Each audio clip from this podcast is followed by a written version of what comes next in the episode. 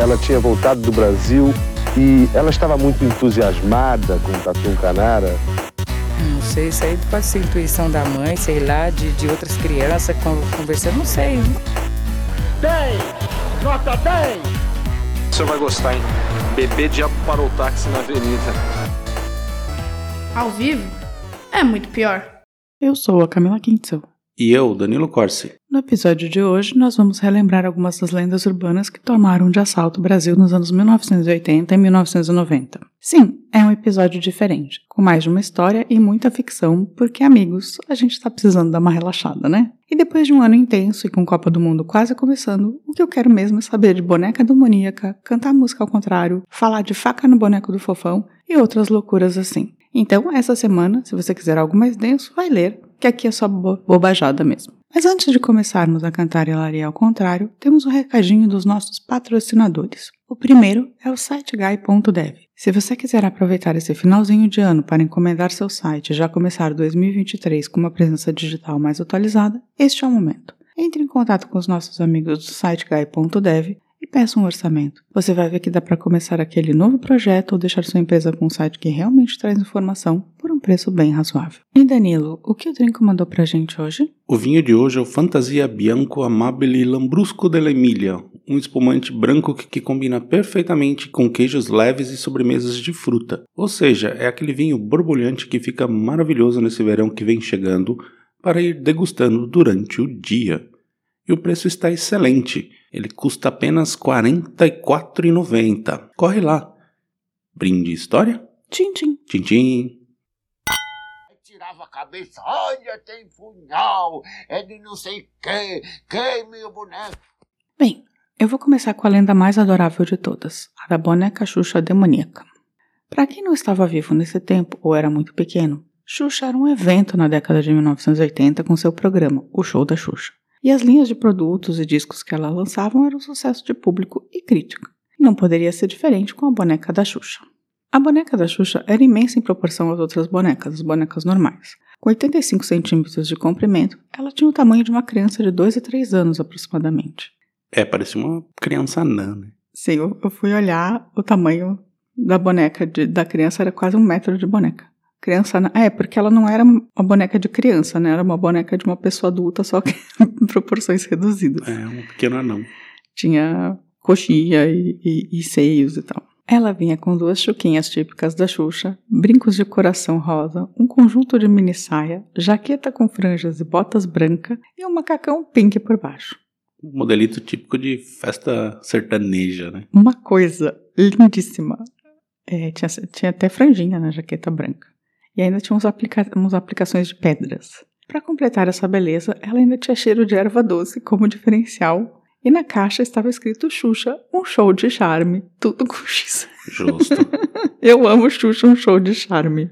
Essa boneca foi lançada em 1987 por uma marca chamada Mimo e foi um enorme sucesso de vendas. Mas a polêmica não ia demorar a aparecer. E aqui viajamos para a cidade de Sorocaba, no interior de São Paulo, para conhecer a história da boneca Xuxa demoníaca.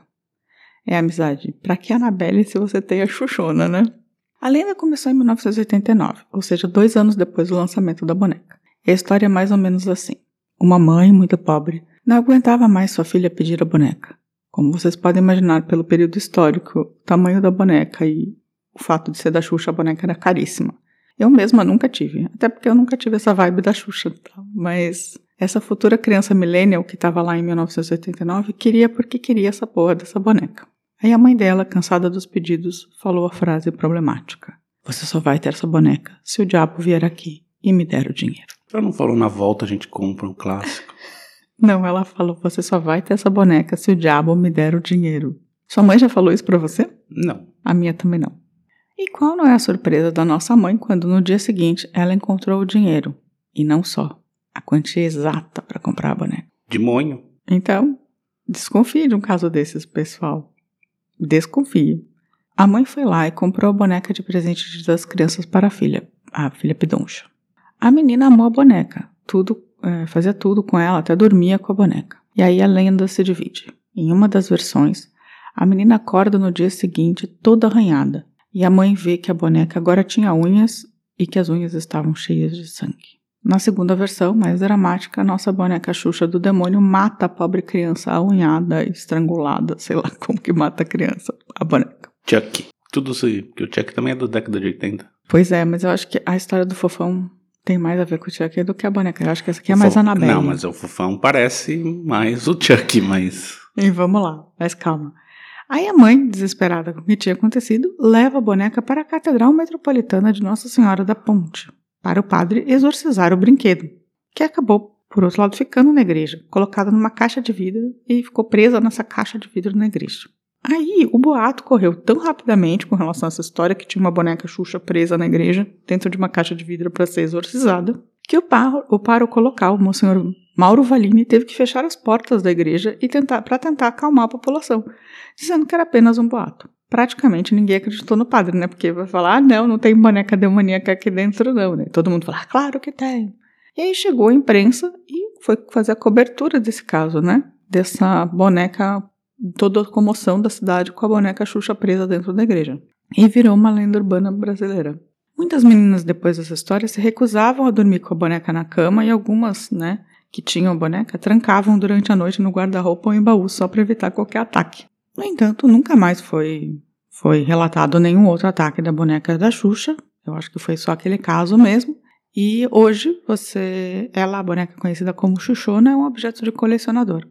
Eu entrei no Mercado Livre e conferi. E tem de bonecas xuxonas de 500 a 2.500 reais. A de 500 parecia uma Xuxa cracuda que foi atacada por demônios mesmo, eu preciso dizer. Já a de 2.500 era toda reformada e estava mais para uma Xuxa drag. Vão ver. Vão lá no Mercado Livre ver. E agora me responde, Danilo. Você compraria uma Xuxona para sua filha? Por esse preço, não. Não. Não, muito caro. Mas se a Xuxona fosse barata, você compraria. Compraria, claro. A Tem um Xuxa- Chuck. Mesmo correndo o risco de ser do demônio. Mesmo. De ser uma Annabelle. Opa. Nós exorciza. Você já faria o exorcismo automaticamente. Automaticamente. Entendi. Aqui Você, na igreja do lado. você não trancaria a Xuxona no armário. Talvez. Põe num coisa de vidro aí mesmo.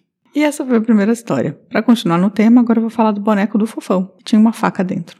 Você conhece a história da faca do fofão, Danilo? Conheço, conheço sim. Então tá. Bem, aqui voltamos à fabricante Mimo. Você tinha um boneco do fofão? Nunca tive. Tá. Mas voltamos à fabricante Mimo, Olha só. o que eu achei bastante chama- curioso. Isso se chama espionagem industrial, na verdade, né? Provavelmente a estrela botou esses boatos aí. Ah, você acha que foi a estrela que criou o Hoax? O Grow. Ou a Grow. Não, a Grow só fazia jogos, não fazia bonecos. Eu não sei quem fazia bonecos, mas enfim. Estrela. Enfim, Suzy. a Barbie é da Mattel. Mas na época era da estrela, né? A Mattel só entrou depois. Eu não sei. Mas a, a mas a estrela fazia a Suzy e a Barbie? Fazia as duas. Como fazia todos esses jogos, Banco Imobiliário e tal. Agora a não gente- é mais, né? É Hasbro, né? A gente podia fazer um episódio sobre brinquedos um dia, né? Podemos. Boa, boa ideia. Bem, enfim. Voltando. É, eu evitaria os, os produtos da marca Mimo só em caso, né? De você ser uma pessoa Mas religiosa. Existe ainda mimo? Não sei. Não deve existir mais. Só falando aqui. Bem, nos anos 80, outro fenômeno além do- da Xuxa era o fofão. Um tipo de cachorro com bochechas que parecem um saco escrotal e que, teoricamente, pela história, era um alienígena do planeta Fofolândia que se apresentava junto com a turma do Balão Mágico, que tinha o Jairzinho, a Simone, o Toby e o filho do Ronald Biggs, que era Mike. Basicamente, nos anos 80, você precisava ser forte para sobreviver ao Brasil, né? Tipo agora, de novo.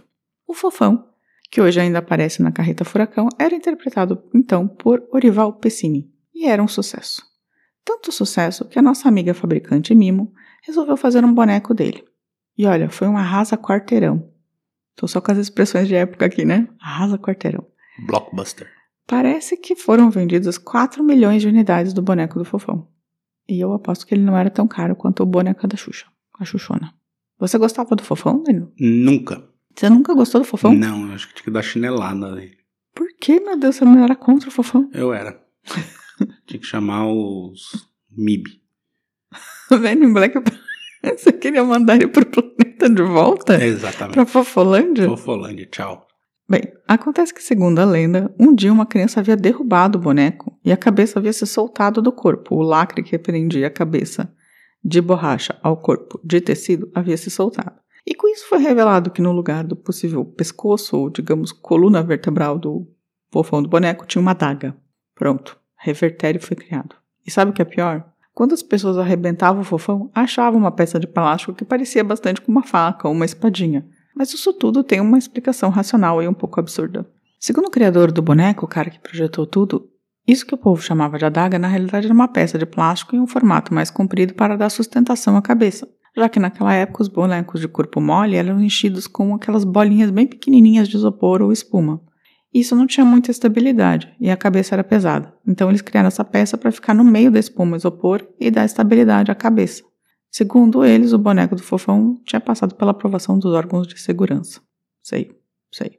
Claro que depois da história da daga, que depois foi muito aumentada pelo boneco do fofão ser extremamente feio e assustador, o povo começou a dizer que achava velas e outros tipos de objetos e coisas dentro do corpo do boneco, como se o boneco fosse um ele em si um, um lugar para fazer macumba, né? Se você desconfiou da semelhança com o Chuck, né? É, que eu vou dizer que é mais bonito que o Fofão. Se você for olhar, o Chuck é bem mais bonito que o Fofão, não é, meu amor? Bem mais, nossa, nem se compara. É, Até ele- a noiva do Chuck é mais bonita.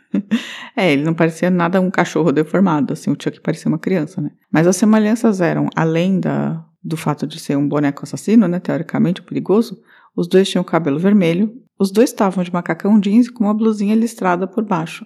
O Chuck usa tênis vermelhos e o Fofão tem pés peludos vermelhos. Enfim, eles têm um lookinho até bem parecido, né? Se você for pensar. Principalmente a coisa da blusinha listrada com macacão, né? Eu acho bem parecido. O que, que você acha? Semelhante, sim. Ah, além de dizer que a, existia faca e outros objetos dentro, alguns pais falaram que após comprarem o boneco para os filhos, esses filhos passaram a se comportar muito mal, a desobedecer. Eles acreditavam, né, esses pais, que as crianças estavam recebendo os ordens dos bonecos para mudar de comportamento. O que, que você acha disso, Daniel? Eu acho que sim, o cara não era um alienígena, tava aí fazendo contatos. Você acha que ele estava fazendo contato, mas Tá querendo que as dominando. crianças ficassem desobedientes? Exatamente. Assim ele podia assumir o controle do mundo. E transformar o mundo na Fofolândia na 2? Fofolândia. Todo mundo ia ficar com um cara de cach- saco de cachorro, ou cachorro de saco. Parece muito um saco. É, é, mas eu queria dizer que dê uma olhada depois no Google, porque a imagem da, da cabeça do, do fofão, que eu vou colocar também na capa desse episódio, parece uma daga mesmo, o negócio, assim, só que. E machucaria, assim, sabe? Se enfiar no olho de alguém aquilo. É uma peça de plástico, claro, mas se enfiasse no olho de alguém aquilo, se machucaria a pessoa, assim. Só queria dizer isso. Bem, e por último, eu vou contar, vou voltar a Xuxa para falar sobre o pacto com o demônio. Uma das lendas é que a rainha dos baixinhos tinha um pacto com o cramulhão e que isso seria representado por alguns elementos. Primeiro, é que ela não chamava Deus de Deus, mas ela chamava de o cara lá de cima.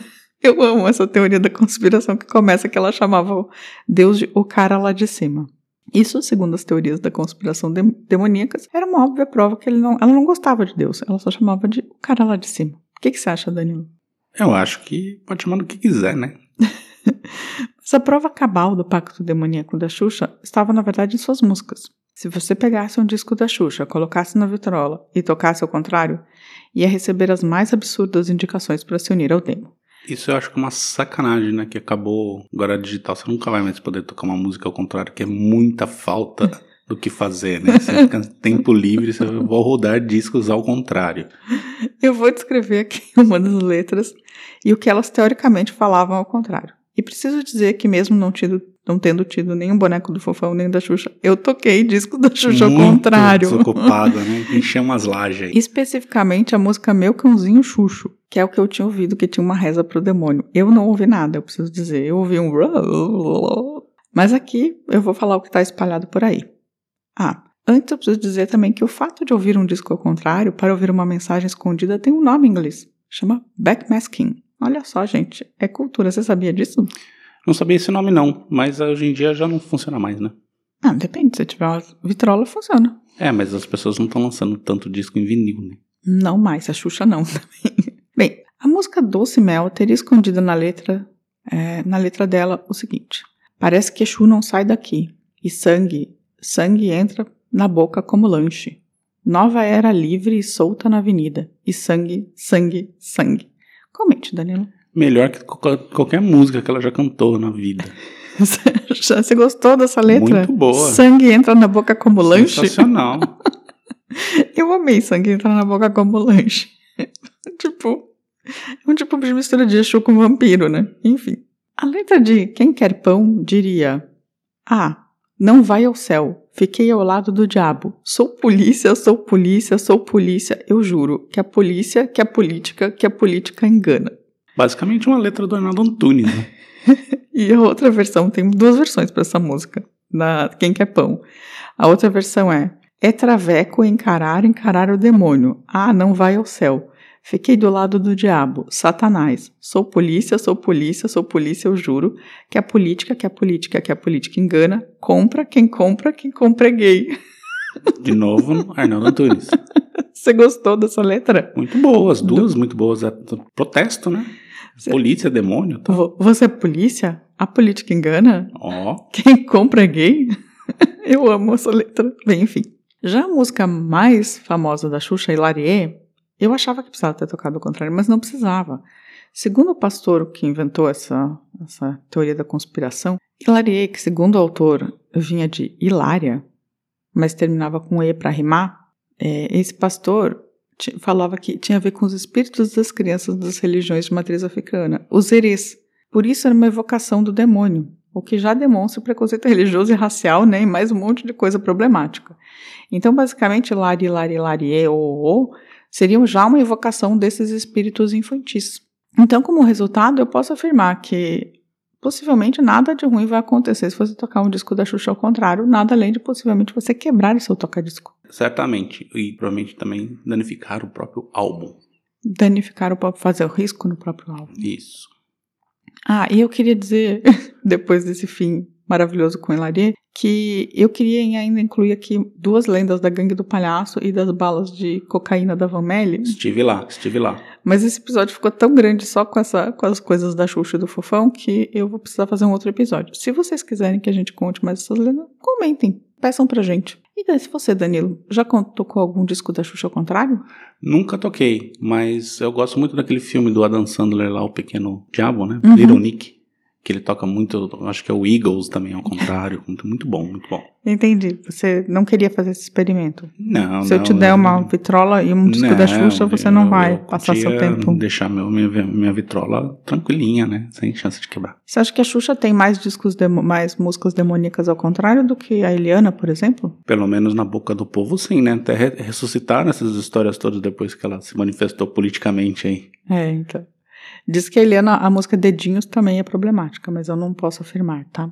Então você não teve boneco do, do, do Fofão? Não tive. A sua irmã também não teve uma Não xuxona? teve, não. Pô, você tava longe de todas as lendas urbanas. Né? Era tudo muito caro essas bagaças aí. Você achava tudo muito caro. Muito caro. Porque aquele fofão, aquela coisa horrorosa.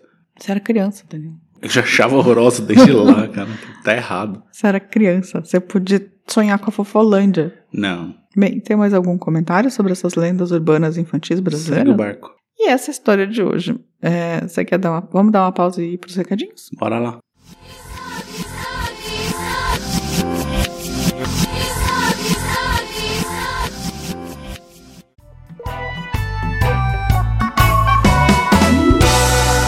Recadinhos.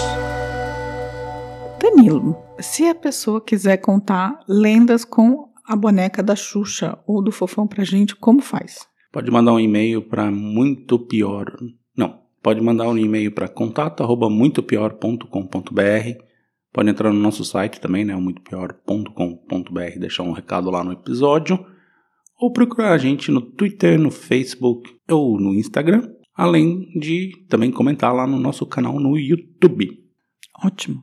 E aqui os recadinhos da galera. A Mônica Silveira mandou um obrigada no Instituto Butantan.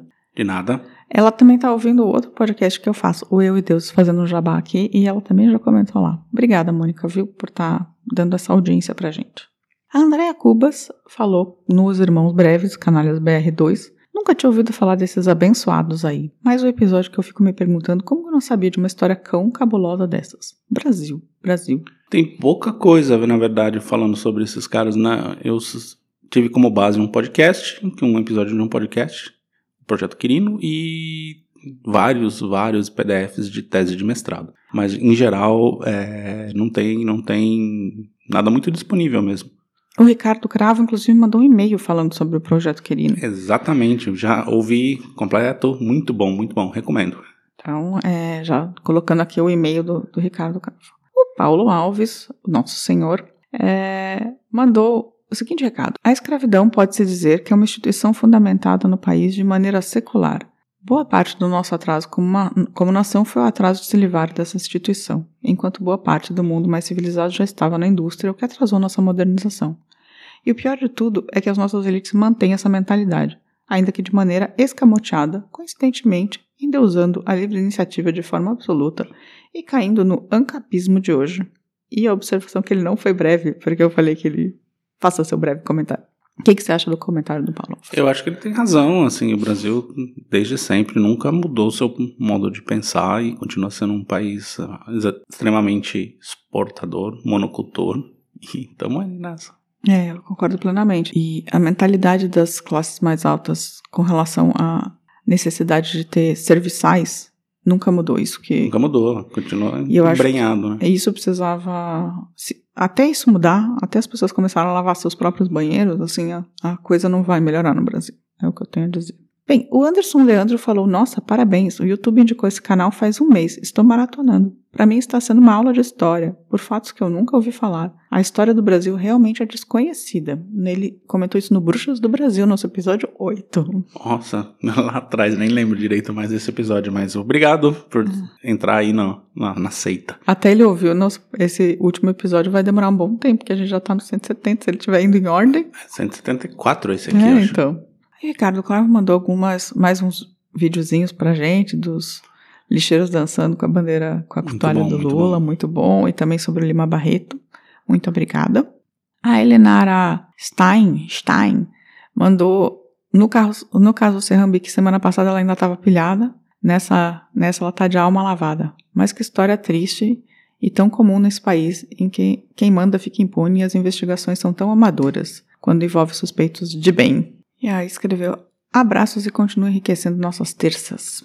E no Carros dos Irmãos Breve, ela comentou: não, não conhecia a história dele, mas que os canalhas virem apenas páginas históricas, saudações democráticas e cheias de renovada esperança. Adoraria que isso fosse verdade, mas o Brasil tem um, um predileção por geração de canalhas. Então, os antigos entram pra história e novos surgirão. Uia, eu conheço alguns novos. Opa! Bem, e aí quem falou com a gente foi o Ricardo, o Vinícius MT965, CF Souza, Soraya Buchaim, escritora, o Eu e Deuses, meu próprio podcast, curtiu a gente. Ô, mandou, deu uma zambelada aí. Não fui eu, Ah, esse tá. que foi o mais engraçado. A, Cas a Cassala, Michele Cass e o Ander Son Sonarts compartilhou, um, fez um story com a gente, elogiou a gente pedindo pro povo seguir. No- aliás, não foi um story, foi no Facebook. Aham. O Renato Alves também mandou a mensagem mais importante de todas, que foi hoje é dia de apertar 13 e confirmar no dia da eleição. Foi confirmado, viva. É, e com esse, hoje, é dia de, hoje foi dia de apertar 13 e confirmar, nós podemos chegar ao final desse episódio. Mais algum recado? Beijinho, beijinho, tchau, tchau. Olha o demônio da Xuxa vindo te pegar. Semana que vem estaremos de volta. Tchau, tchau. Tchau.